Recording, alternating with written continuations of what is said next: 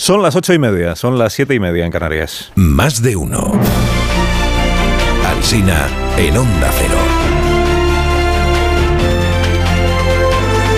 Dirección de sonido, Fran Montes. Producción, María Jesús Moreno, Marisol Parada y Alicia Eras.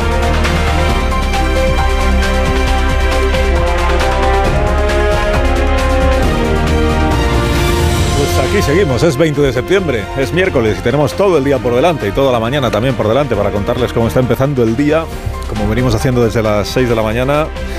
Respira tranquila Corea del Norte porque ha regresado ya al país su líder supremo, ¿eh? Kim Jong-un. Ha estado 10 días en Rusia, viaja en un tren que no es el Orient Express, pero se le parece. Y la Agencia Estatal de Noticias de Corea del Norte, que es estatal y es agencia, pero no ha dado una noticia en su vida, ha descrito así la llegada del líder. Dice, la estación se convirtió en un verdadero mar de flores que transmitió la pasión ardiente de la gente de todo el país, que esperaba ansiosa el día en el que el presidente regresara a casa sano y salvo tras sus actividades revolucionarias inmortales en el extranjero. A cualquier cosa le llamamos en España medios afines al gobierno. Esto sí que es... Eh. Bueno, el tema del día en España eh, son las lenguas. En el Congreso de los Diputados y en la Unión Europea. Y la cosa hoy va de desaires. Desaires. Titula el Financial Times que la Unión Europea ha desairado a España al rechazar su propuesta del catalán, el euskera y el gallego. Pero a, pero a Sánchez lo que le importa, que le desaire Europa ahora mismo le da igual, lo que le importa es que no le desaire Puigdemont. Y ya hemos contado que Puigdemont está el hombre muy agradecido por el esfuerzo. ¿Qué más se puede pedir? Ha dicho el ministro Álvarez que se va a priorizar el catalán y titula el correo. El gobierno desaira al PP y a Bildu. Luego en el editorial añade que por mucho que ambos grupos se hayan molestado, no tendrá consecuencias. O sea que lo de Sánchez no peligra aunque Aitor Esteban se haga enfadado. La foto del mundo hoy en portada es de las taquígrafas del Congreso poniéndose los auriculares para tomar nota de lo que dice la intérprete que va traduciendo al que está hablando. Hito del independentismo, titula el diario El Mundo, logra imponer el independentismo la discordia lingüística. El editorial del español dice ha nacido la Yugoslavia hacia la que nos lleva Pedro Sánchez. La razón lo llama ariete separatista. La vanguardia celebra lo ocurrido ayer en el Congreso. Dice, el Congreso inaugura con éxito la primera legislatura plurilingüe. Éxito. Éxito, éxito. El concepto de España plural va ganando hegemonía, escribe Enrique Juliana, va ganando hegemonía. El catalán progresa en España, dice el editorial de La Vanguardia. El país ya anunciaba ayer en portada el comienzo de una nueva era Hoy lo enfoca de esta otra forma, dice, el PSOE afianza una mayoría en el Congreso con las lenguas. Editorial también muy a favor, dice, España se iguala así a democracias federales de arraigado multilingüismo institucional como Bélgica y Canadá. Se recupera el espíritu de diálogo y concordia que marcó la redacción de la Constitución. Ya era hora de que se recuperara. El correo dice lo contrario, dice la iniciativa es inhabitual en otros países plurilingües es tan singular, por tanto, esto como nuestro Estado de las Autonomías y el valor simbólico es tan innegable como que responde a premios partidistas. Publica una tribuna sobre la amnistía en el mundo Manuel Aragón, el magistrado aquel del Tribunal Constitucional que decepcionó a Zapatero por no bendecir íntegramente el estatuto en 2010.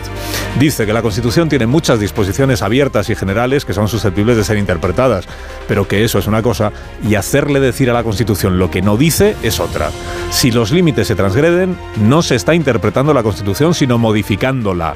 Y la amnistía, opina Aragón, es contraria a la igualdad entre españoles, a la seguridad jurídica y a la independencia judicial.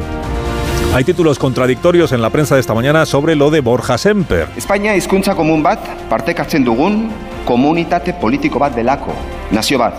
Su discurso enfada a su propio grupo parlamentario, leo en un diario. Malestar en la bancada del PP, leo en otro. Estupefacción general. Pero también leo, el PP celebra que Semper demostrara que ya se podía hablar sin pinganillo. Ahora enseguida le preguntaremos al reo, digo al, al interesado, a Semper, vamos, que estará aquí en un, minuto. Que los gestos en el Congreso de los Diputados los carga el diablo. Mira, David Bravo fue diputado un, ratito corto en el año de la repetición electoral, era de Podemos, cuando Podemos tenía un porrón de diputados, y se ha grabado ahora un vídeo en el que cuenta lo decepcionado que salió de allí, del Congreso, y cómo se dedicaban todo el día a estar haciendo gestos y gestos y gestos y más gestos, incluso sin querer. Yo llevaba un abrigo y lo puse detrás del escaño. Y entonces cuando me meto en Twitter veo que hay gente que está aplaudiendo mi gesto, porque ellos dedujeron que eso significaba que yo no quería dejar el abrigo en el perchero del Congreso por miedo a que me robaran. Y yo obviamente lo que no sabía es que había perchero en el Congreso. Escribe Ignacio Varela en el Confidencial, ojalá toda la amenaza del nacionalismo a la convivencia consistiera en poder discursear en la lengua que le venga en gana. El debate real que está sobre la mesa no es ni las lenguas ni la amnistía, es si el poder de Sánchez vale más que cualquier otra cosa en la España de 2023. Sostiene Varela en este artículo que si Puigdemont tuviera la ocurrencia de exigir que todos los edificios de Barcelona se pintaran de amarillo, aparecería de inmediato una legión de editorialistas, Sánchez Cuencas, Vidal Folches, Julianas o Julianas, Barcelós e Iván Redondos, coreando las infinitas excelencias del amarillo para el bienestar general. Sánchez dijo ayer a un grupo de periodistas españoles en Nueva York, yo hablaré cuando me toque. Y lo siguiente fue hablar un rato largo con ellos en charla informal, que significa que no se graba. Dice Pablo Pardo en su crónica que lo más llamativo fue cómo Sánchez se fue creciendo a medida que hablaba. Empezó declarándose razonablemente optimista sobre su investidura y terminó diciendo que en absoluto hablaba de adelanto electoral. Ya el día que hable el presidente no sé yo lo que va a decir. Y entre tanto el juez Yarena que sigue esperando a que le entreguen a Puigdemont. Es la apertura del confidencial. Dice, Yarena complica el acuerdo con Junts al anticipar que emitirá orden de captura. Sobre la selección nacional femenina y el acuerdo de esta madrugada, podrán declinar ser convocadas a la selección sin sanción. Lo resume así el diario La Razón. Dice, libertad sin cargos. Sara Jiménez escribe en El País, la lista de convocadas de Tomé no fue hecha desde el consenso, era un órdago. La mayoría de los enfoques en la prensa, eh, la mayoría es favorable a la posición de las jugadoras. No así el diario ABC, que dice que esto es un esperpento. Dice lo que en cualquier país es motivo de orgullo que representar a tu país en una competición deportiva, aquí es lo de menos, porque prevalece la purga que están exigiendo las jugadoras en la selección. Anunció de madrugada Rafael del Amo, que es el responsable de la sección femenina de la Federación Española, que hoy mismo se van a comunicar decisiones sobre la organización de la federación y descartó que él mismo tenga que marcharse. ¿Usted seguirá en el cargo? Sí, claro, ¿por qué no? Porque pidieron en el comunicado la reestructuración del área de fútbol femenino y usted es el presidente. Si te enseño los, los audios que tengo de ellas, opinarás al revés. Si te enseño los audios que tengo de las jugadoras, opinaré a lo contrario. Ya no han exigido mi cabeza, están exigiendo las cabezas de otros y de otras. Sostiene Rosa Belmonte que a Jesucristo lo han dibujado en el mundo hoy como si fuera Yolanda Díaz. Lo ha dicho aquí a las siete y media, porque sale rubio y con, y con micrófono. A ver, Rosa, que también sale con barba. Jesucristo. Y hablan de Jesucristo en el mundo porque el filósofo eh, Julian Baggini ha escrito un ensayo tratando de entender por qué el mundo es cada vez menos creyente, el mundo del planeta en general, por qué cada vez somos menos creyentes, pero Jesús se mantiene como referente moral y humanista. Baggini es autor, por cierto, de otro libro que se tituló El cerdo que quería ser jamón. Y en este que ha publicado ahora recoge algo que no es nuevo, pero que hay gente a la que le sigue chocando. Dice que ni Jesús ni los evangelios ensalzan los valores familiares. Bien al contrario. Jesús abandona a su familia biológica. Y cuando van a verle, los desprecia. Dice, no era manso, no era empático, era de carácter difícil. Y añade esto otro, que igual está de actualidad. Dice, al cristiano se le enseña que el perdón es incondicional, pero en los evangelios queda claro que no es así. El propósito del perdón es restablecer una relación rota. Y eso solo se puede hacer si la otra persona antes reconoce su error. Hasta en los evangelios ponían condiciones a la amnistía.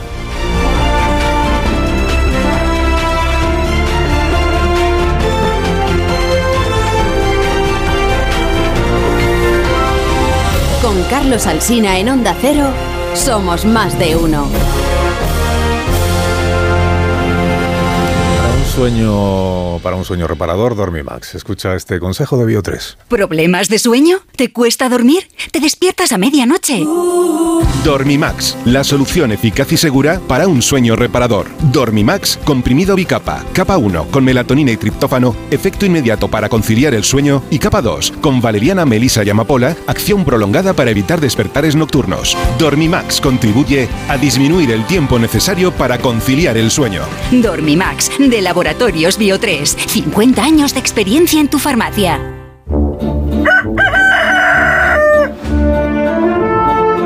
Aquí está el Gallo La Torre, como cada mañana a esta misma hora. Buenos días, Rafa.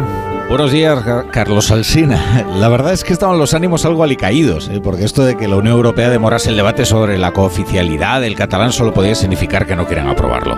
Esto de anestesiar los debates con burocracia es una forma muy bruselense de decir que no sin desairar a un país miembro. Pero entonces llegó un mensaje reconfortante desde debaterlo, que Puigdemont aprieta pero no ahoga. Y hoy le agradece, le agradece al ministro Álvarez el esfuerzo realizado. Espera que España no tenga la fuerza que se cree en Europa, ¿no? Eh, ni para traerlo él para que sea juzgado ni para imponer la oficialidad del catalán. Y en esas estamos, con un prófugo agradeciéndole al jefe de la diplomacia que hable en su nombre y derrochando condescendencia desde su refugio. Además, el empeño tiene otro riesgo, porque la demostración de que hay un gobierno a la altura de su prófugo ha provocado el agravio de vascos y gallegos, cuyo idioma quedó relegado en un lugar subsidiario frente al catalán. Primero solucionamos lo del catalán y luego ya daremos satisfacción a otros. ¡Hombre! Esto ya es regodearse en la desigualdad por necesidad, que parece ser la táctica negociadora de, este PSOE. Concluye, la torre concluye. No, concluye que es que además tiene un problema táctico y aún aritmético, diga lo que diga el Financial Times, que es que tal y como lo tiene Sánchez, vale lo mismo el diputado del BNG que los siete de Junts, y que decir los del PNV. Y a ver si todo se va a invertir en el cortejo de Puigdemont, que hay muchas bocas que alimentar. Deseamos un día, que tengas un día estupendo. La Torre, te escuchamos esta tarde como siempre y muchas gracias por madrugar con nosotros. Es mi trabajo.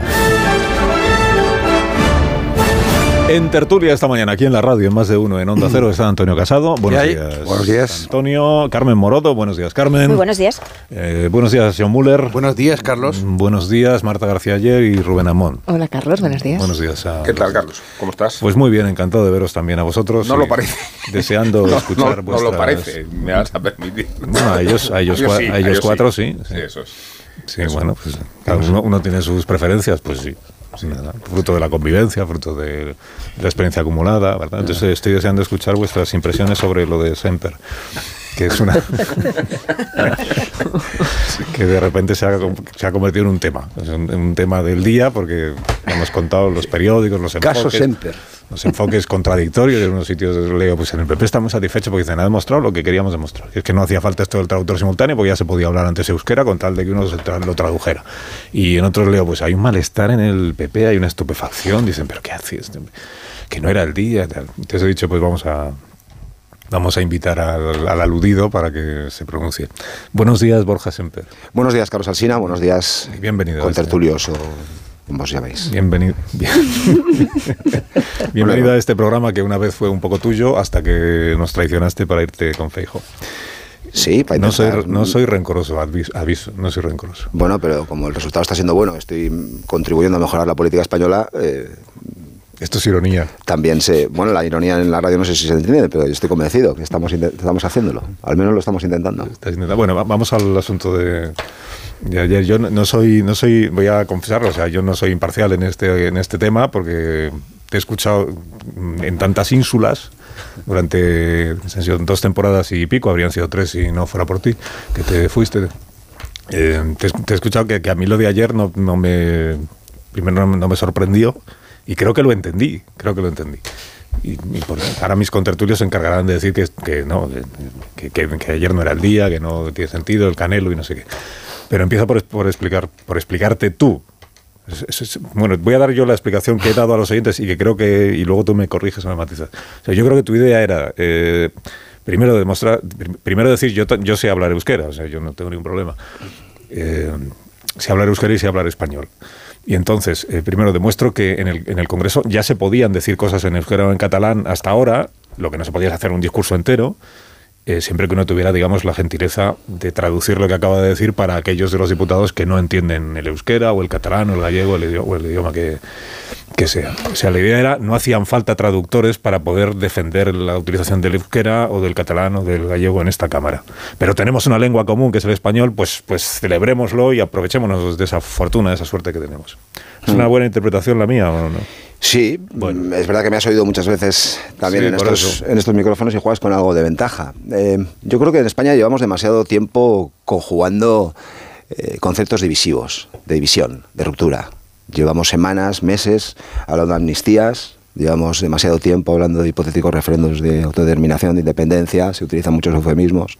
Ahora estamos hablando de una potente eh, fuerza política del gobierno de España, diplomática, para intentar que la Unión Europea acepte determinados postulados, en este caso los independentistas. El Congreso de los Diputados es un lugar muy bronco.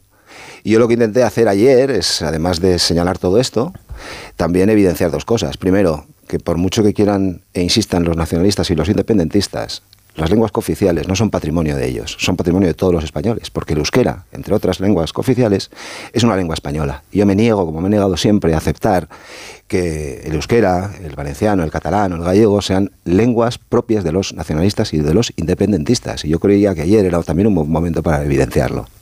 Y en segundo lugar también intenté ayer demostrar que efectivamente en el Congreso ya se podía hacer esto. Lo que yo hice ayer ya estaba habilitado, ya se permitía de una manera natural, es decir, tú puedes tener intervenciones breves, luego traduciéndolas, citas, luego traduciéndolas, eh, comentarios luego traducidos, a una, eh, comentarios en una lengua eh, cooficial luego traducido al castellano, y que esto ya se permitía ya se permitía. Y lo que yo intenté hacer ayer era evidenciar esto precisamente, algo, un elefante en medio de la habitación que todos veían pero que nadie señalaba.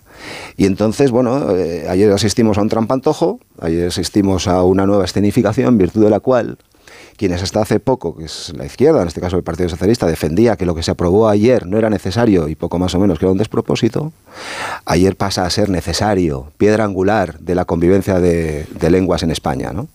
Y bueno, yo creo que esto hay que, hay que rebatirlo y hay que rebatirlo con muchos argumentos. Y yo intento utilizar los míos, los que creo que son los razonables y los que responden también a mi trayectoria, y mi forma de interpretar la política. Cuando terminaste tu intervención y te, llegarían comentarios de tus compañeros de bancada, de, grupo parlamentario. ¿Había perplejidad, había estupefacción, eh, había al menos sorpresa, eh, había incomodidad? Cuando uno es portavoz de un grupo, en una materia como esta, de un grupo tan grande, obviamente hay opiniones diversas. Hay quien se te acerca diciendo que le ha parecido muy bien, otros que le ha parecido menos bien y algunos que se te acercan diciendo que no lo han entendido o que no lo comparten. No pasa nada. Nosotros no somos el Partido Socialista. Nosotros no expulsamos a la gente por pensar diferente y decirlo. Yo creo que tenemos que convivir con naturalidad, sobre todo los partidos grandes, eh, tenemos que convivir con naturalidad cuando compañeros tuyos interpretan que una, un discurso o una posición se podía haber hecho de otra manera. Lo que sí había una coincidencia en el estupor y en la preocupación ante lo que estábamos viviendo, Carlos. Lo que estamos viendo ayer y pues, todo, todo este protagonismo, medio en broma decíais al inicio que me adjudica hoy la prensa, a mí lo que me preocupa y me molesta de ello es que se desvía en cierta manera la atención de lo verdaderamente importante de lo que sucedió ayer. Y es que se alteró el reglamento, se forzó el reglamento de la Cámara y esto ataca la institucionalidad tan degradada en los últimos años en España y que además también se hizo un ataque evidente a lo común, a la lengua que nos une a todos los españoles y que por lo tanto también es la lengua lógica de entendimiento entre quienes somos representantes de los españoles en el Congreso de los Diputados. Algo tan evidente y tan obvio que compartíamos hasta hace nada el Partido Socialista y el Partido Popular, hoy ha dejado de ser compartido por una de esas dos formaciones que acabo de enumerar y no es el Partido Popular. La pregunta es por qué. Y esto está enmarcado, a mi juicio, en un paquete global, en un paquete de negociador, en un paquete de cesión permanente de Pedro Sánchez, de lo que sea, con tal de acceder a la presidencia del gobierno. Y yo creo políticamente que esto es nefasto para España y para la estabilidad del país. Sí, pero no te escapes de lo, de lo tuyo. ahora, iremos a Ahora iremos a todo esto. Eh, no me he leído en algún sitio también. Eh, no informó o no avisó a la dirección del partido de que iba a utilizar el euskera en su intervención. Mm, no, no avisaste, no informaste. Hay que informar, hay que avisar a la dirección de tu partido de en qué, en qué lengua se va a dirigir uno a los diputados o qué es lo que va a decir. O... No, yo creo que cuando no vas a hacer nada raro... te ha dicho... Pues no estuviste Yo creo que cuando no vas a hacer nada raro, y lo que hice ayer no fue nada raro, porque insisto, estaba habilitado por la, por la costumbre dentro del Congreso de los Diputados, entiendo que esto, al no ser raro y ser normal, no hace falta comentar, pero no sé, una reunión previa, yo adelanté que iba a tener alguna frase en euskera. Pero bueno, pero que a mí me parece, lo, en serio, ¿eh? para mí, hombre, a mí me pesa obviamente toda esta, esta repercusión, pero, pero no es lo relevante. Políticamente no es lo relevante, no es, no es lo que me preocupa y no, y no es por lo que dejé la ínsula. Yo dejé la ínsula para intentar cambiar la política y para intentar que en el Congreso de los Diputados se pudieran explicar las cosas también de otra manera, con la misma contundencia en el fondo, pero intentando utilizar otras formas. Y esto es lo que yo quiero hacer en política y para lo que entiendo que mis compañeros me necesitan. Date tiempo, que la legislatura acaba de empezar. Te veo ya un poco como como defraudado. No, pero veo lo que viene, veo lo que puede venir, mejor dicho. Lo que viene es una investidura de Pedro Sánchez. Bueno, no lo sabemos. Eso depende de la voluntad y de la capacidad de dos personas que sean capaces de resolver sus problemas particulares. Pedro Sánchez y Carles Puigdemont, entre otros, que son Junqueras y que es Bildu. Solo depende de sus intereses y depende de que sean capaces de ponerse de acuerdo en sus problemas. De lo que se trata es de cambiar el guion de la política española. Dejar de hablar de los intereses particulares y hablar de los intereses generales de todos los españoles y, preservar lo que nos une, preservar lo común en una España en la que se habla muy poco de lo común, que se habla muy poco de lo que nos une, pues yo creo que es un, un interesante, una interesante posición política. Bueno, lo que, lo que seguro que no viene es una investidura de, de Alberto Núñez Fijo.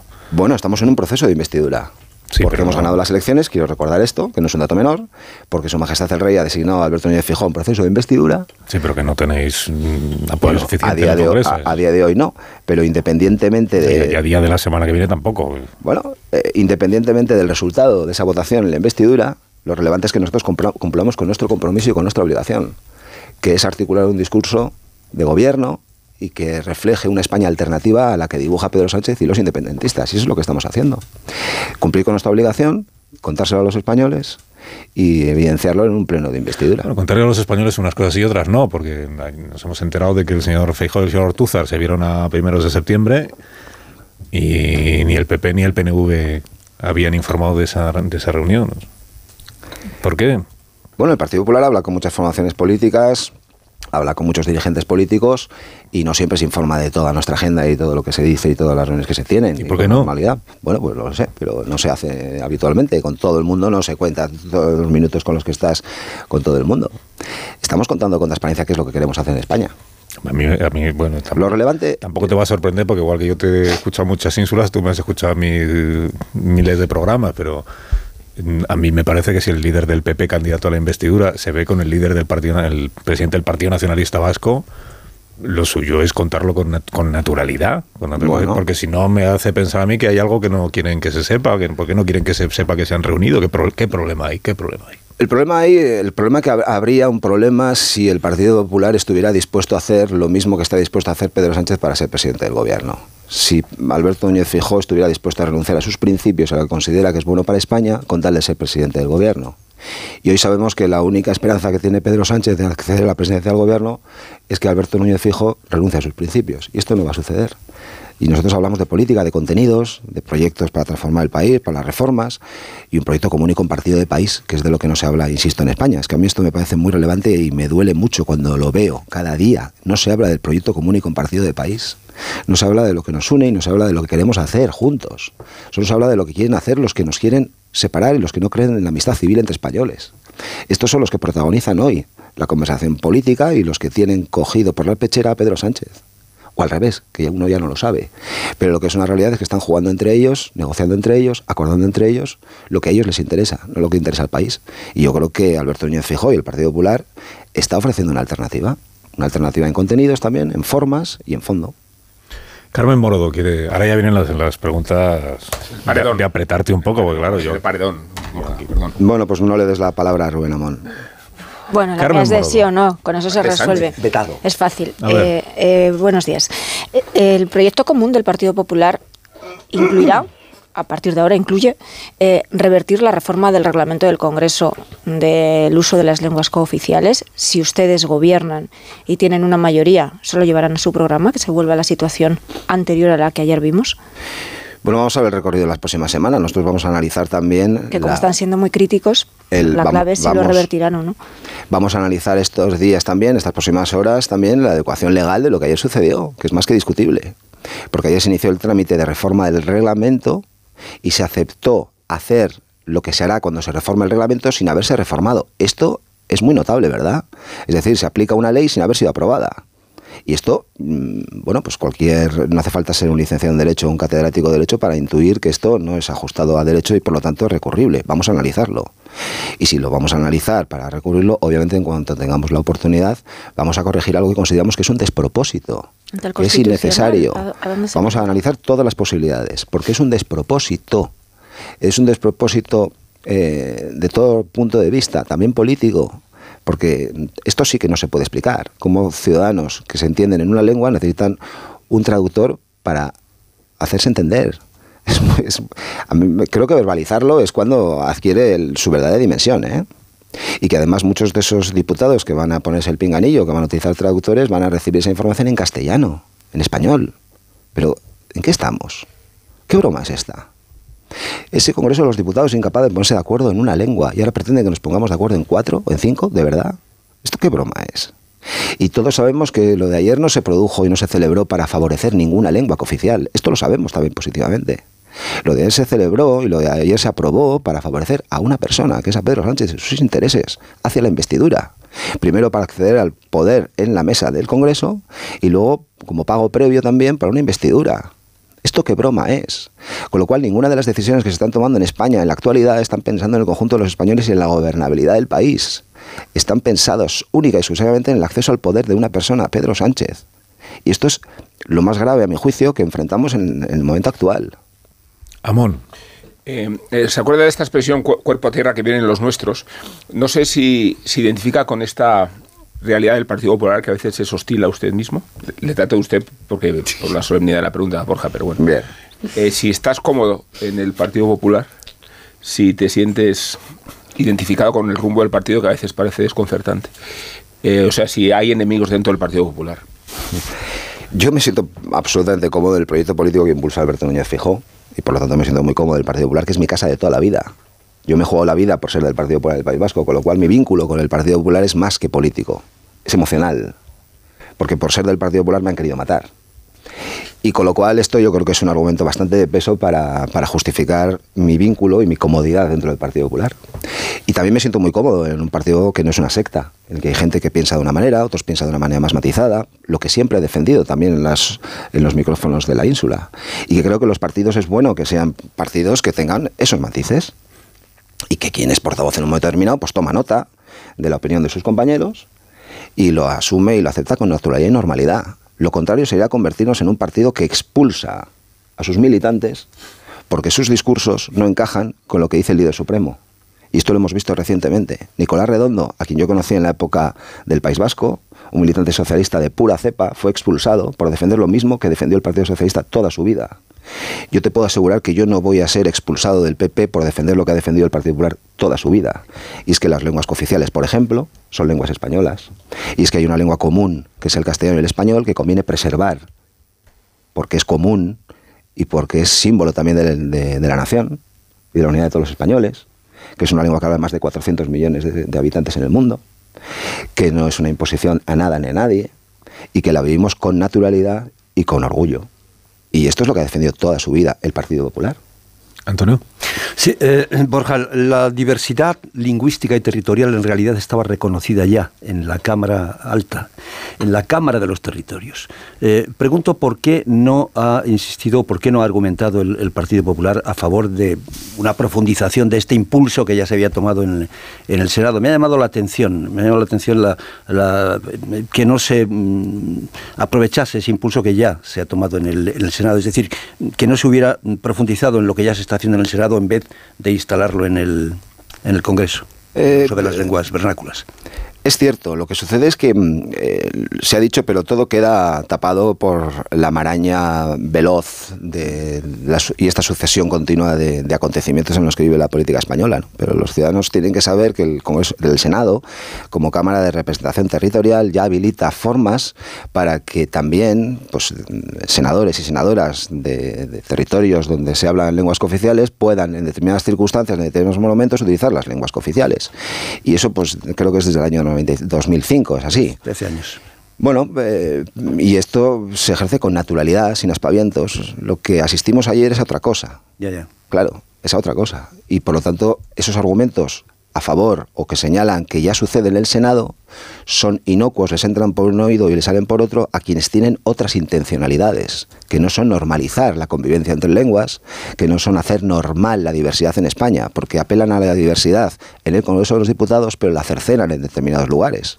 Ayer era curioso ver a algunos dirigentes independentistas o algunos portavoces independentistas hablando de la diversidad y del plurilingüismo, cuando en Cataluña un niño o una niña eh, no puede ser matriculado en su lengua materna, Con lo cual, el señor Rufián ayer decía también que el, catalán es de todos, pero la pregunta es por qué el castellano no es de todos también en Cataluña y por qué no todos los castellanoparlantes o, o los que tienen la lengua castellana, el español como lengua madre, no pueden vivir y, y estudiar en su lengua madre. Y de esto ayer nadie hablaba, tampoco el Partido Socialista. Y a mí esto me produce mucha preocupación. Me preocupación no porque nos quedemos solos en la defensa de esto que hasta hace poco nos unía a muchos, sino porque mm, esa, mm, esa posición del Partido Socialista lo que hace es ensanchar no solo el poder de los partidos independentistas, no solo su influencia, sino su capacidad de decidir sobre el futuro de todos los españoles, que es en lo que estamos ahora. Y esto mm, yo considero que es eh, rechazable políticamente.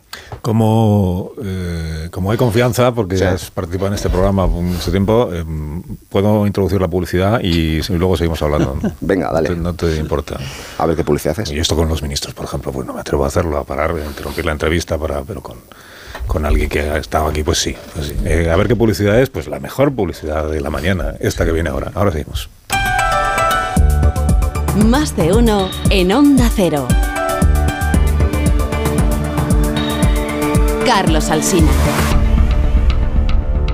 Te lo digo o te lo cuento. Te lo digo. Sigue sus... De uno en Onda Cero.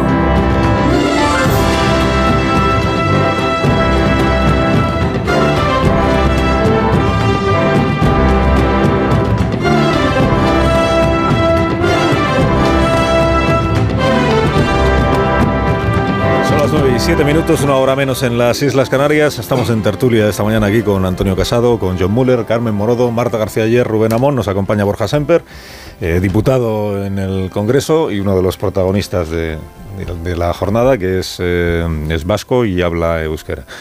Ahora, continuare, ahora continuaremos hablando con, con, Semper, pero es que tengo al teléfono al consejero de Cultura del gobierno de Euskadi y portavoz del gobierno vasco, que es Vingen Zupiría, eh, porque ayer una, otra de las noticias del día es, eh, fue lo del Consejo de Asuntos Generales de, de la Unión Europea. Ya hemos contado que allí lo que ocurrió fue que ninguno de los gobiernos europeos eh, bendijo eh, que el catalán, el euskera y el gallego sean lenguas oficiales de la Unión Europea, pero tampoco lo vetó. Es decir, que el, que el procedimiento, digamos, continúa, esto de mm, patada al balón y ya lo iremos viendo, sin llegar a concretar ni a, ni a confirmar nada. Pero que el ministro Álvarez lo que dijo a la salida fue que, como algunos de los gobiernos europeos le han dicho, que, hombre, tres lenguas de entrada, o sea, pedir tres lenguas a la vez como nuevas lenguas oficiales les parece mucho, pues él ha decidido que vamos a ir por orden y que el orden correcto, en opinión del Ministerio de Exteriores, es que la prioridad es el catalán y por detrás del catalán, pues el euskera y el, gallego. Y le quiero preguntar al consejero Zupiría, eh, portavoz del Gobierno vasco, qué le parece la, la, conclusión, la decisión del ministro de Exteriores y los argumentos que el ministro ha dado. Eh, señor Zupiría, buenos días. Hola, muy buenos, días. Gracias por atenderme esta mañana. Bueno, usted Gracias. escuchó usted también al ministro Álvarez los, los argumentos que dio, esto de que eh, los, eh, los catalanes han reclamado desde hace más tiempo que el catalán fuera lengua oficial y que lo hablan más gente y que esas son las razones para que tenga prioridad. ¿Qué le parece a usted? Bueno, pues me da muchísima pena que una cuestión que tiene tanto que ver con la identidad europea y que tiene que ver también con los sentimientos que los ciudadanos y ciudadanas europeas tenemos, se aborde en un momento tan concreto como este en el que existen unos intereses políticos muy concretos. Es una pena que hasta ahora no se haya planteado esta cuestión. La Constitución española reconoce el plurilingüismo en el Estado español y el carácter oficial de las lenguas que se hablan en el Estado español desde su aprobación en 1978 y hemos visto que han pasado muchísimos años para que esta cuestión pueda ser planteada con normalidad tanto en España como en Europa. Yo me quedo con la parte positiva, que es que la Unión Europea no ha cerrado las puertas a la oficialidad del euskera, el gallego y el catalán, ha abierto un proceso de reflexión y espero que todos tengamos la habilidad para que este tiempo y esta puerta que se han abierto pues sean provechosas y fructíferas para todos. Y con respecto a las declaraciones del ministro Álvarez, pues bueno, yo creo que se descalifican por sí mismas, ¿no? Creo que tienen más que ver con una urgencia política del Partido Socialista Obrero Español que con otras consideraciones. Eh, la Unión Europea, el Consejo General de las Comunidades Europeas, lo que dijo ayer es que abre un proceso y no se refirió concretamente a esta cuestión que sí planteó el ministro Álvarez, pues haciendo referencia a uno de los socios que quiere para su investidura, ¿no? Pero, pero, entiende usted que el ministro Álvarez, al decir que hay que dar prioridad al catalán, está mm, eh, relegando o dando menos importancia al, al, euskera y al gallego, ¿no? Eso sí. Bueno, yo creo que está dando importancia a sus urgencias políticas. Eh, la construcción europea ha sido un proceso muy complejo. Empezó con cuatro lenguas. Hoy la Unión Europea tiene 27 estados y 24 lenguas oficiales. eh, hay nuevos estados tocando la puerta de la Unión Europea y además la propia Unión ha aceptado que van que vamos a tener nuevos miembros en la Unión Europea y cada uno de estos miembros va a llegar con su lengua y no van a ser tres, van a ser bastante más que tres si el proceso de ampliación europea pues continúa en los términos en los que está planteado, ¿no? Estamos hablando de Albania, de Bosnia y Herzegovina, de Moldavia, Montenegro, Macedonia, Serbia, etcétera, Ucrania. Y bueno, en otras situaciones Europa ha sido capaz de responder a la entrada de más de una lengua. Eh, por lo tanto, esa complejidad lingüística, bueno, es menor de la que ha existido hasta ahora y de la que seguramente veremos en el futuro. Y creo que el número de los hablantes de una lengua es un mal camino para reflexionar sobre esta cuestión, porque haría que la, mayor parte de las lenguas del mundo desaparecieran antes de tiempo, ¿no? Por lo tanto, creo que habría que lo que corresponde a todos los que creemos en la necesidad de ese reconocimiento oficial y trabajamos por ello es ponernos de acuerdo, insistir y trabajar en todos los ámbitos en los que sea posible hacerlo. Habla usted de las urgencias políticas del, Partido Socialista, que por cierto es eh, integrante del gobierno de coalición, del que usted mismo es portavoz. Las urgencias eh, políticas, eh, porque el Partido Socialista necesita los votos de Junts por Cataluña en el Congreso, pero también necesita los del PNV. Es decir, que tan necesarios son los del señor Puigdemont o los Junts por Cataluña como los del Partido Nacionalista Vasco. Eh, ¿Qué ocurre? ¿Que, el, que el, el, PNV está apretando poco en ese sentido al, al presidente Sánchez? ¿verdad? Bueno, el razonamiento que, que plantea usted parece bastante obvio, pero yo comparezco en esta entrevista como portavoz de un gobierno en coalición PNV-PSE y no represento al Partido Nacionalista Vasco para poder contestar a esa pregunta. Pero sí al gobierno de coalición, en el, del que forman pues sí. parte ambos partidos. Pues sí represento al gobierno en coalición y en ese sentido le diré que nuestra actuación está plasmada en un acuerdo de gobierno que han firmado los dos partidos, que establece compromisos concretos y tasados en lo que tiene que ser eh, el impulso a la normalización del uso del euskera y el respeto a los derechos de los ciudadanos vascos para que nos podamos expresar en una u otra lengua. Y tiene también que ver con una posición que el gobierno vasco marcó por última vez el año 2018 cuando acordamos un documento en el que proponíamos nuestras aportaciones para la reflexión sobre el futuro de la Unión Europea, donde habíamos solicitado expresamente el reconocimiento de la oficialidad del euskera y el respeto y la preservación de esta lengua que es patrimonio de todos los vascos, de todos los españoles y de todos los europeos. Eh, termino ya. ¿Agradecería el, el, gobierno vasco, señor Zupiría, que el ministro Álvarez rectificara lo que dijo ayer? Bueno, yo creo que lo que el gobierno vasco eh, agradecería especialmente es que el gobierno de España, sea del partido que sea, asuma con naturalidad la pluralidad lingüística que existe en el Estado español. Yo creo que hay cierta amnesia constitucional, nos hemos olvidado del artículo 3 de la Constitución, que pide amparo y respeto para todas las lenguas del Estado español. Es una cuestión que ningún eh, gobierno de España ha abordado con naturalidad en estos eh, 45 años de Constitución y si lo hiciéramos en un clima diferente al que estamos viviendo actualmente y más allá de las urgencias políticas que unos y otros pudieran tener, pues seguramente evitaríamos situaciones en algunos casos bochornosas como las que vivimos ayer en el Congreso de España. Eh, señor Zupiría, le agradezco que nos haya atendido esta mañana. Que tenga buen día. Muchas gracias. gracias. Buenos días. Gracias, el portavoz del Gobierno vasco y consejero de Cultura y de Política Lingüística. No, men mencionaba yo que Semper es eh, vasco y habla euskera porque tengo también interés en conocer eh, tu opinión o la del Partido Popular de, dando por hecho que este asunto de plantear ahora que el catalán, el euskera y el gallego sean lenguas oficiales en la Unión Europea eh, tiene como causa la que tiene, que es que hacen falta los votos del señor Puigdemont, como el propio portavoz del Gobierno vasco ahora mismo nos recordaba, eh, pero poniendo eso por delante y por sabido, al Partido Popular que el euskera, el gallego y el, y el vasco fueran lenguas oficiales, o sean lenguas oficiales, o lleguen a ser lenguas oficiales de la Unión Europea, ¿le parece bien? ¿Le parece mal?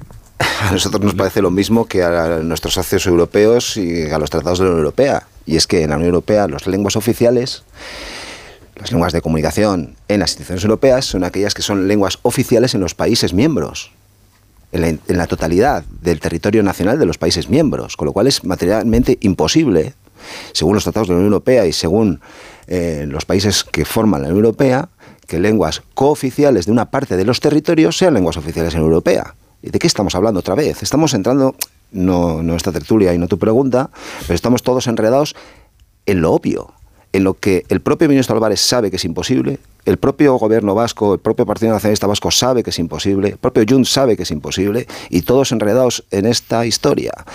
El jefe de la diplomacia española, el jefe de la diplomacia española, el señor Álvarez, el ministro de Exteriores, empleando toda su energía en esto. Es que estos son los problemas de política exterior que tiene España. Es que nos dejamos pelos en la gatera. Es que pedimos favores a socios europeos a cambio de esto que luego se vienen a cobrar para cosas importantes. Esta es la política exterior del gobierno de España. Es una política exterior condicionada, y no es un tema menor, por los intereses de Pedro Sánchez y de, en este caso de los independentistas. Y es un despropósito. Es un despropósito. Y que el gobierno de España priorice el catalán por delante del euskera a un eh, vasco hablante como eres tú, ¿qué le parece? Yo de este gobierno me espero cualquier cosa. Lo que también me espero cualquier cosa, como ha quedado acreditado, es de la respuesta de los independentistas y de los nacionalistas, que hacen aspavientos en algunos momentos y en otros meten la cabeza debajo de la tierra, que es lo que acabamos de ver. Eh, Müller. Sí, eh, señor Semper, yo también estoy desconcertado porque he leído crónicas que dicen que en su grupo parlamentario estaban muy cabreados con usted, otros decían que no lo entendían y en cambio otros están eh, dicen que ha sido una, una genialidad. Pero yo en el Parlamento ayer vi varias cosas, ¿no? Un intento de debate lingüístico, que es lo que se nos transmite y que es lo que estábamos ahora mismo abordando, una vulneración de las normas, una por parte de los creadores de las reglas y que yo creo que esto se llama anomia y intento de difusión colectiva de la anomia para no sé con qué cara le vamos a decir a la gente que respete las reglas del tráfico o pague los impuestos después de que los propios parlamentarios se salten a la torera sus reglamentos antes de modificarlos lo cual ya presupone incluso es un mensaje interesante en el sentido de que presupone que la voluntad política está por encima de la ley mm. eh, y lo otro fue lo que hizo usted que fue de alguna manera decir, oiga, la costumbre ya permitía hacer esto, y es el argumento que aquí nos ha dado. ¿Qué es lo que hemos visto ayer? Esto que usted ha descrito. Esto que usted ha descrito. Pero ¿no es más importante la vulneración de las normas? Yo considero que sí. Pero bueno, oye, hay opiniones para, todos los gustos. Eh, la vulneración de las normas a la que asistimos ayer es un paso más, como decía antes, en la degradación institucional de España, de nuestras instituciones, va la redundancia. Es decir, si la mayoría política, en este caso en Congreso de los Diputados, eh, entiende que por su interés le conviene saltarse la norma y lo hace, quienes salimos perjudicados somos todos, no solo los diputados y diputadas, no solo quienes estábamos ahí sentados, sale perjudicada la institucionalidad. Y esto nos evoca, nos lleva a pensar en otros países que están en otras latitudes, donde quien gobierna cree que está por encima de la ley. Pero es que en España también ha habido gente, también ha habido dirigentes políticos y siguen existiendo que creen que están por encima de la ley. Estoy pensando en Cataluña. Se está catalanizando la política española, en su peor versión, en esa versión en la que influyen los independentistas. Y esto está sucediendo no porque tengan el respaldo electoral suficiente, sino porque un actor nacional, en este caso el Partido Socialista, lo está permitiendo. Y la marcha atrás puede ser muy complicada de dar, ¿eh? porque el deterioro puede ser muy grande. Y porque de esa polarización política se puede acabar, como es natural y como es previsible, contaminando también a la sociedad española y polarizándola. Y de esa polarización no sale ganando nadie. Quizás a corto plazo alguno crea que sus intereses electorales salgan beneficiados. Y es normal que muchos españoles estemos hartos y cansados, hartos y cansados de que los intereses de unos pocos prevalezcan sobre los intereses colectivos de todos. Y estamos cansados, hartos y también enfadados. Y la respuesta al enfado no puede ser más enfado, tiene que ser sensatez, razón, respuestas de fondo. Eso es lo que estamos intentando articular. Y es difícil, no lo niego. En una política como la actual, argumentos que pretendan profundizar en la razón, yo entiendo que es difícil y que es más útil a corto plazo otro tipo de argumentos y otro tipo de tono. Pero creo que es mucho mejor para el país intentar explicar las cosas con sensatez, con razón y con contundencia.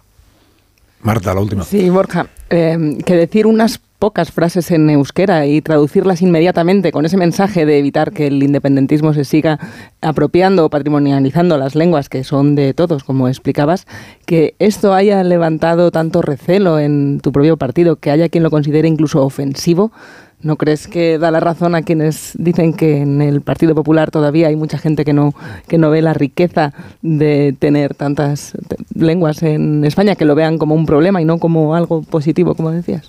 No, porque el Partido Popular es un partido en que tiene diputados y diputadas que hablan idiomas cooficiales de España con naturalidad y con normalidad, incluso muchos de ellos que es su lengua madre. Hemos gobernado y gobernamos en comunidades autónomas como Galicia y como Baleares, donde los idiomas cooficiales son eh, usados con, con naturalidad con nuestros representantes políticos. Para nosotros no son un problema y nunca lo han sido. Entiendo que haya quienes puedan tener una opinión eh, diferente a la que yo creía ayer que era brillante. Y esto forma parte, como decía antes, de, bueno, de los peajes o de las circunstancias por las que atraviesa un portavoz. Es mucho más agradable, lógicamente, que tus compañeros te digan que qué bien lo has hecho. Pero cuando hay algunos que no lo comparten, pues hay que asumirlo con la misma deportividad y naturalidad. Porque me parece muy relevante lo que decía antes y por eso voy a insistir, no somos una secta. Y si todos pensáramos lo mismo, no haría falta tantos diputados y diputadas ni en el Congreso de los Diputados ni en ningún sitio. Con uno por partido nos bastaría. Y yo creo que esto solo hace más que, no hace más que enriquecernos. Pero es verdad que el contexto y el momento es un momento eh, muy complicado. Y como te decía antes, hay mucha gente preocupada, de los que yo me encuentro. Y ante esa preocupación, pues lógicamente, eh, bueno, pues puede haber opiniones matizadas. Si tú creías que era una idea brillante y ahora ya no lo crees. No, yo sigo pensando que era una buena idea evidenciar, evidenciar que lo que yo hice ayer ya se podía hacer en el Congreso de los Diputados porque desmontaba el argumento de los independentistas y del Partido Socialista, evidenciar de que las lenguas cooficiales no son patrimonio de nadie, desde luego no son patrimonio de los independentistas y de los nacionalistas, y, reflejar y defender que existe una lengua común que conviene defender también en el Congreso de los Diputados porque, bueno, porque no estamos sobrados de cosas que nos unan y que ese es el principal objetivo de los independentistas, diluir cualquier elemento simbólico, material, más profundo o más epidérmico que hable de la existencia de la nación española. Y esto es algo que yo también evidencié ayer. Con lo cual, reflejé la posición tradicional del Partido Popular. Pero se enfadaron. Bueno, pero, es natural. Entonces tan natural no es. Sí, claro que sí, es natural y es normal que haya opiniones en un partido tan grande, pues que a algunos les parezca que estás más brillante unas veces y otras que no les convences tanto. Yo creo que es normal, de verdad. Y lo veo con. Y así lo asumo y así lo acepto y tomo nota y, mejoraré. Si es que hay que mejorar y perseveraré, perseveraré en lo que haya que perseverar. Bueno, la semana que viene hay pleno parlamentario, mañana es la martes o miércoles. Martes o miércoles. bueno, hay dos días de sesión parlamentaria para la investidura de Alberto Núñez Feijóo, con lo cual tendremos ocasión de escuchar lo que tenga bien eh, decir el candidato, sabiendo que no que no sale adelante la, que no sale adelante la investidura? Bueno, mm, no lo sé. En principio es muy difícil, pero no adelantes acontecimientos. Si lo, si lo sabes, no sale adelante la investidura. Lo que sí sé, y ya te puedo adelantar en primicia, es que va a hacer un discurso brillante en el que va a ofrecer un modelo de país y una alternativa a lo que nos, nos ofrecen los independentistas y los socialistas. Y esto es lo más importante. Cuando dices no adelantes acontecimientos, no digo yo, que tal, y como está la política española, cualquier cosa puede ser, pero, yo no me engaño y no nos engañamos si no queremos engañar a nadie. Pero ¿qué podría suceder? O sea, ¿qué especie de milagro podría ocurrir para que saliera adelante una investidura de Feijóo la semana que viene? Que el, que, el Partido Nacionalista Vasco de repente dijese... Mm, no, no, parece previsible. No parece, ¿no? No parece previsible. Pero lo que sí es previsible es que cumplir con tu obligación siempre es bueno y que contarle a los españoles lo que quieres hacer es necesario con transparencia y con, con, claridad. Y eso es lo que va a hacer Alberto Núñez Fijó. Nos va a contar a todos, les va a contar a todos los españoles para qué quiere ser presidente del gobierno y qué haría y qué no haría en caso de ser presidente del gobierno. Eh, antes de que te vayas, además de la nación española existe la selección nacional de fútbol y hay una selección nacional de fútbol femenino, fútbol de mujeres. Mm. No sé si estás teniendo tiempo para seguir un poco la historia del conflicto entre las eh, jugadoras, eh, la Federación Española de Fútbol y la intercesión o intermediación anoche del presidente del Consejo Superior de Deportes, del secretario de Estado. Franco. Las reclamaciones, las exigencias que hacen las jugadoras, que la federación hasta ahora pues parece que se resistía a aceptar y ahora ya parece que va a terminar aceptando. Mm, ¿Estás siguiendo con alguna... Pues, ¿Te da tiempo a seguir el asunto o no? Pues bastante tuve con lo que tuve ayer como para haberme enterado de esto. Dame, dame unas horas, ¿no? de momento entonces apunto aquí sin opinión de momento de del Partido Popular sobre esta crisis. Imagínate que hago aquello pues que es un asunto Imagínate que hago aquello que criticaba tanto, hablar de algo sin saber. Te digo que, tiene a España interés, o sea, es el asunto, además de lo tuyo de ayer, es el asunto de hoy, lo de, las jugadoras de la selección. Bueno, siempre que tengas un buen día, eh, gracias por este rato y por tus explicaciones. Un placer volver hasta a estos estudios. Por cierto, los tenéis decorados igual que antes. Sí, sí. No habéis gastado un duro modernizar esto. Acabas, de decir que el PP es fiel a sus principios de siempre. ¿Nosotros no podemos ser fieles a nuestra decoración de siempre o qué? no sé si el, paralelismo es acertado, pero vale. La verdad es que no. La verdad es que no. Bueno, que tengas buen día. Muchas gracias. Y hasta cuando tú quieras, que no significa que puedas volver a la ínsula, porque ya quedamos en que, eso nunca sucederá. Y 26 las 9, una menos en Canarias, una pausa. Y a la vuelta hablamos de lo que mis contertulios quieran. Puede ser esto, puede ser lo de la selección. De Semper ya sin Semper, ¿no? Semper Fidelis. Vi un artículo de quién era, de Maruenda, el otro día en La Razón. Algún día me tienes que explicar que se metía contigo. Sí, le pasa poco conmigo. que te lo explique yo, que a mí no me usé como un minuto, ahora seguimos.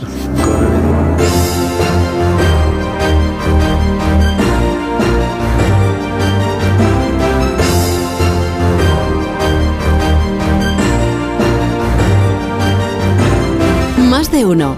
Onda Cero. Carlos Alsina.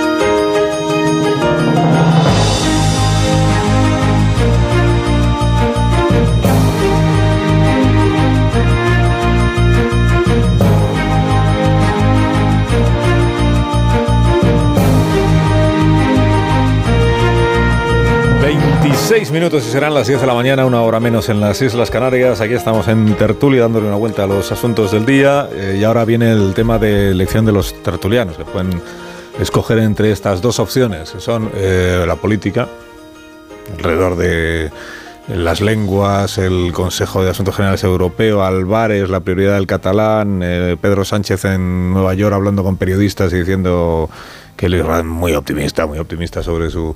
Esto que, que decía lo siguiente, que yo interpreto que ayer eh, Puigdemont indultó a Pedro Sánchez, porque tenía la ocasión para decir, pues si no has sacado, pájaro en mano, si no has sacado adelante ya lo del catalán en la Unión Europea, pues se acabó porque has demostrado que no tienes palabra y sin embargo fue muy comprensivo ¿eh? Puigdemont y dijo agradezco el esfuerzo del ministro Álvarez que realmente queda faena por hacer pero nunca habíamos llegado tan lejos o sea que es una pista bastante sólida, creo yo, de por dónde van a ir los tiros a partir de ahora.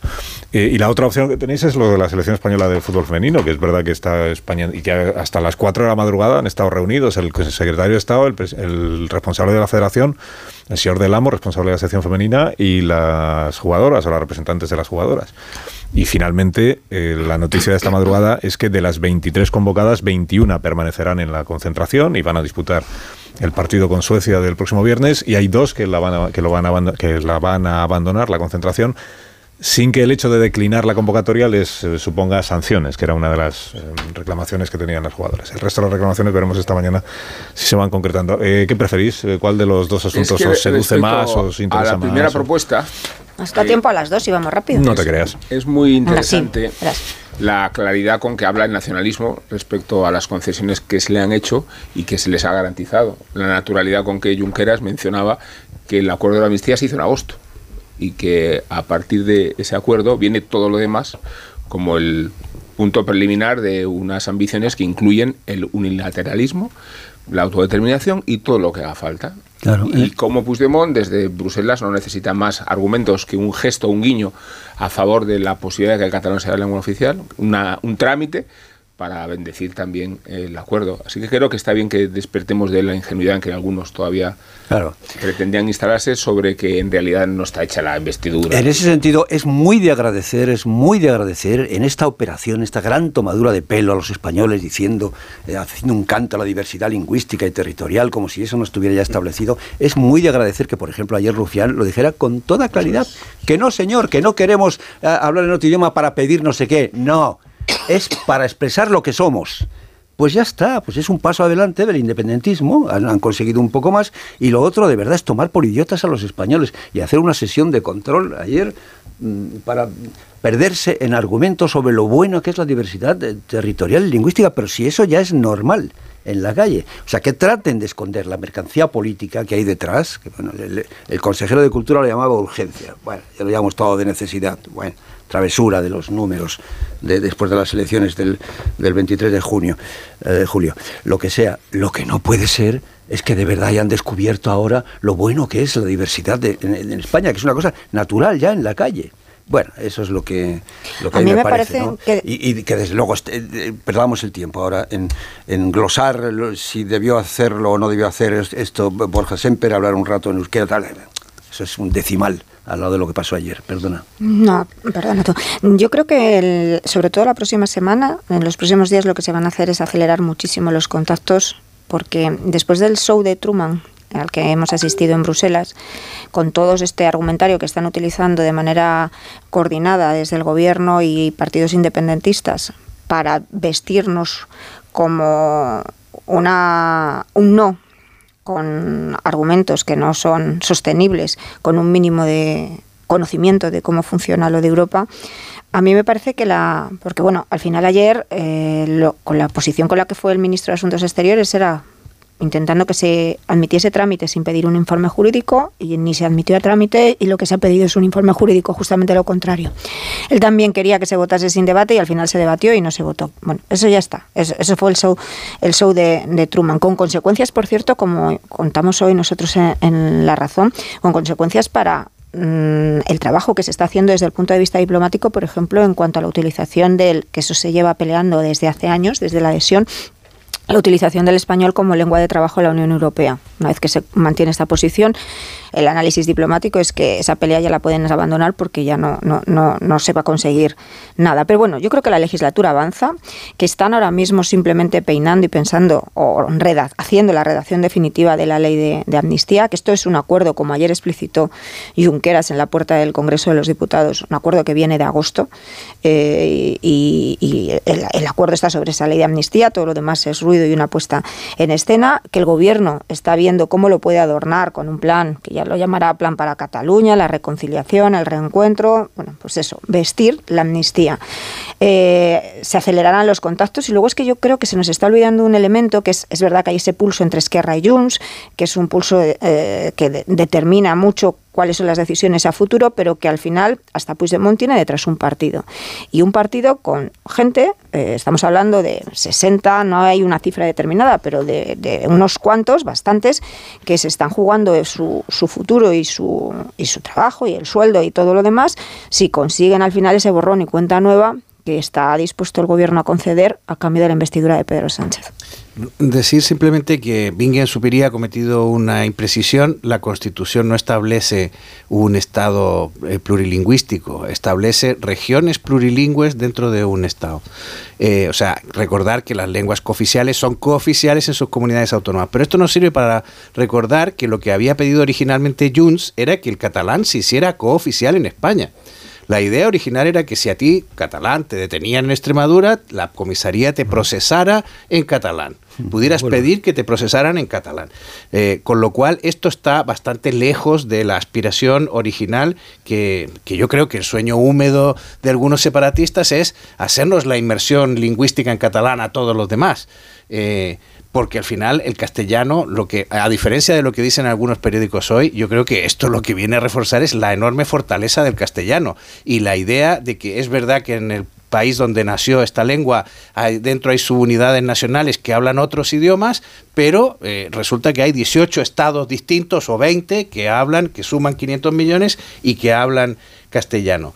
Simplemente creo que hay una cuestión bien interesante en lo que ha pasado con la Unión Europea y lo que ha pasado en el Parlamento. Y es que queda en evidencia cómo vivimos dos procesos contradictorios.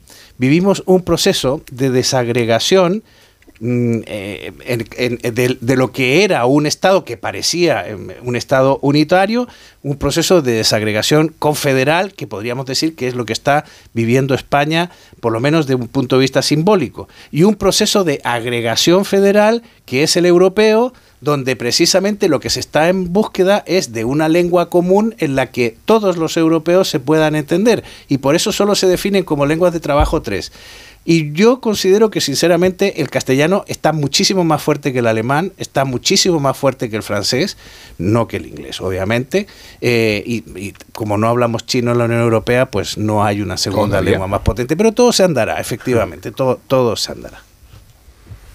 Eh, futbolista, Marta, ¿no? Nos da tiempo, ¿ves? Mm, bueno, yo al ah, no, de la lengua quería, quería apuntar que a mí mm, se ha insistido mucho en que lo que pasó ayer, sobre todo por quienes defienden el que, se pueda ahora hablar en todas las lenguas cooficiales y oficiales del Estado, que todo transcurrió con normalidad y lo cierto es que fue bastante convulso, hubo, hubo escenitas, pero a lo mejor es eso lo que entendemos por normalidad. Tampoco creo que vaya a cambiar tanto. Quienes quieran utilizar la lengua para entenderse y para ser entendidos por todos, van a seguir haciéndolo y quienes quieran ser entendidos solo por una parte, esta sí es la novedad, ahora van a poder hacerlo. Creo que eso se parece mucho más a la España real, el que el que quiera ser entendido por todos lo sea y quien quiera dirigirse solo a una parte de su electorado o quiera utilizar la lengua para una de las funciones que tiene, que también es acción política, pues lo va a poder hacer. Y me parece que mm, después de la polémica y demás que estamos viendo estos días, se va a normalizar con cierta rapidez que esto sea así. Y el castellano va a reafirmarse como la lengua común que es, precisamente más por ser opcional que cuando era la única que se podía utilizar. Yo no veo tanto escándalo como el que No, yo el escándalo lo veo aunque no expliquen la razón de por qué. Ahí estoy de acuerdo contigo. Se hace porque lo pide Puigdemont. Eso, es lo que me molesta. Lo otro no me molesta nada. Lo otro, lo otro efectivamente ya era normal en la lo calle. de Semper es noticia, creo que tiene más que ver con el revuelo que se ha creado en su propio partido que con lo que él hizo. Ah, que al fin y al cabo es reivindicar que el euskera es de todos. Y, lo, de las feministas, eh, aquí hay que tener muchísimo cuidado, ¿no? Porque como no puedes matizar, no puedes entrar en detalles, no puedes decir las cosas que te cuentan, porque mm, como hay una carrera de sacos por ver quién es más feminista que nadie, pues te pueden llamar facha. Si dices, ojo, que ahí no es solo todo lo que reluce. Cuenta lo que te cuentan, ¿Estás hablando de la selección o del Estamos hablando del Ministerio de Igualdad? ¿No decías que hablásemos también del feminismo? No, de la selección española de fútbol femenina. la selección española de fútbol de mujeres. Estamos en un plan de verdad que, es que no se femenina, puede. La estamos hablando? y no creéis que hay un conflicto interno dentro de la federación que enfrenta al a los responsables federativos con las jugadoras o con la mayoría de las jugadoras que hasta el punto de que las jugadoras han ido a la concentración, muchas de ellas, mm, por el riesgo a ser sancionadas, no porque tengan deseo de estar allí. Esto es lo que parece que se ha arreglado esta madrugada en unos términos que creo que esta mañana se plasmarán en un documento y veremos en qué, es exactamente a lo que se compromete la Federación Española de Fútbol y lo que estaban reclamando las jugadoras. Digamos, la noticia más inmediata es que el viernes habrá partido de la selección española femenina en Suecia. Lo, que quería decir es que la sombra del feminismo, esta pelea que hay ah. con el feminismo y, los, y, el antifeminismo, está en todo eso. En todo eso, ¿qué quieres que.? Es que no hay otra cosa. ¿Cómo es posible que después de ganar un, mundial cesen al, entrenador? ¿Cómo es posible que haya futbolistas femeninas que no quieran ir a la, a la selección? ¿Cómo es posible que el estamento político y el estamento federativo, organizativo. ¿Cómo mantiene se, a un entrenador cuando las jugadoras no lo quieren ver? ¿Y cómo es posible que toda la corrupción que acumula la Federación Española haya sido intocable hasta que el feminismo ha zarandeado una estructura con la que la política no se atrevía? Pero vosotros sabéis de verdad qué es lo que piden las, las, eh, jugadoras de la selección española de, mujeres, hay un elenco de, femenina. a ver, yo creo, mira, Antonio, ¿Lo sabéis de verdad? Antonio, que tú no quieres ser... A ver, yo del todo, yo del todo no, porque es verdad que eh, claramente Mm, nadie habla claro. No estamos Nadie habla claro, pero sí tengo alguna idea. Sí tengo alguna idea. Hicieron un comunicado, hicieron un comunicado hace unos días en los que hablan de cinco puntos que ellos que, ya se exigían, de los que solo se ha cumplido uno, que es la, dimisión o la salida de Luis Rubiales. Este ya se ha cumplido.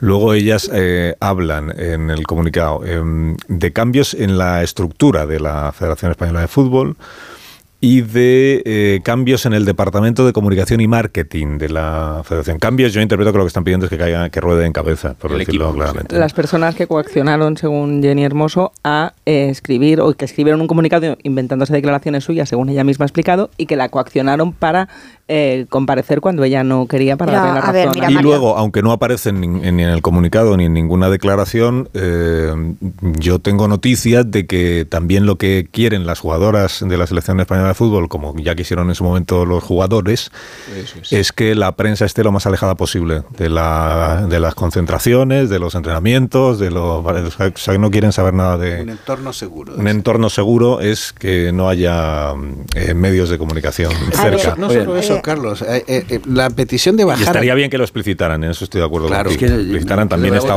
también esta última parte que igual, igual, sería la menos popular, digamos, la de que lo, la prensa lejos de. No, y que el equipo de comunicación de la Real Federación no vaya en el autobús con ella. Esto es porque no solo las presiones que se produjeron donde los protagonistas fueron otros, sino por el hecho de que hay filtraciones de determinadas historias o cuentos en torno a lo que pasa en la intimidad del tanto del vestuario como del autobús. El vídeo del autobús con ellas bromeando sobre lo del piquito.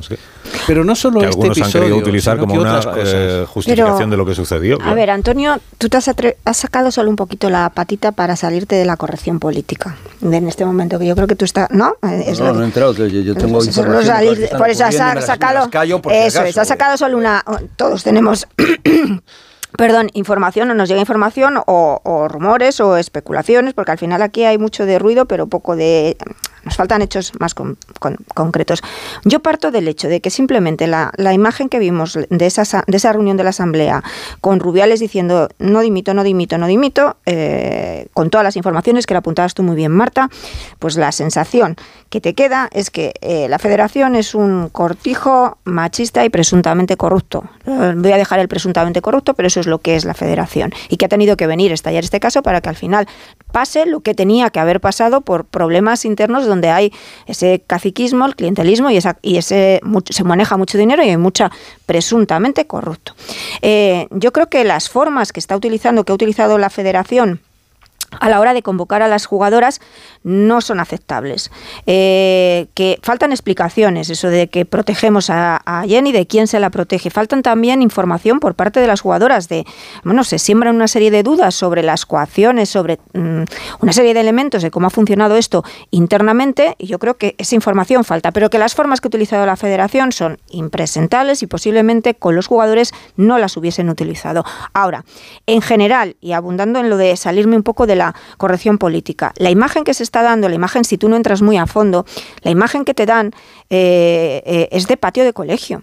Eh, los dos, las dos partes, o sea, es un sainete. La federación, por su parte, que tiene una responsabilidad institucional y también las, las jugadoras, donde estamos hablando de un tema que afecta a la marca de España, a la, a la selección española y que además ellas están jugando también su carrera deportiva.